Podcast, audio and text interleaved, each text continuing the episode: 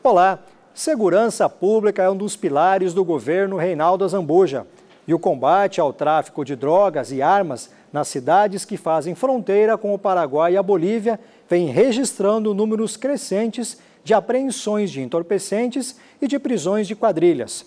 O ministro da Justiça, Anderson Gustavo Torres, tem sido um grande interlocutor e aliado para trazer investimentos ao Mato Grosso do Sul para o combate ao crime, como explica o governador Reinaldo Azambuja. Eu fiz uma visita, né, primeiro de cortesia, conhecer o novo ministro pessoalmente. Uhum. O secretário Antônio Carlos Videira já conhecia, porque eles eram colegas. O Anderson foi secretário de Justiça e Segurança Pública do Distrito Federal, então eles tinham ali um, um trabalho conjunto nas discussões do, do Fundo Nacional de Segurança Pública ao Centro-Oeste, e esse trabalho, porque o trabalho ostensivo nas fronteiras é, e as quase 600 toneladas de drogas apreendidas no ano de 2020 deixou de chegar no grande centro.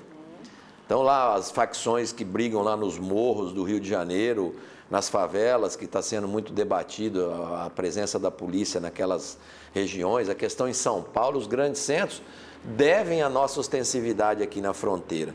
Então, nós conversamos com o Anderson a importância é, de um helicóptero para o Departamento de Operações de Fronteira, o DOF, porque com um helicóptero você tem muito mais agilidade. A tropa muitas vezes está na viatura, mas o helicóptero circula com maior rapidez. Então, um, basear uma, um, um helicóptero em Dourados. Nós estamos construindo uma nova sede do DOF, que será entregue é, o ano que vem, é, completamente reestruturada, mais de 6 milhões de reais de investimentos próprios do governo do Estado. Dissemos ao Anderson a, importância dessa interlocução permanente, isso vai ser feito via é, a inteligência do Centro-Oeste, que será fixada em Campo Grande. Convidei para a inauguração do novo presídio, que está pronto. Nós temos um presídio de 603 vagas que vão adentrar ao sistema prisional.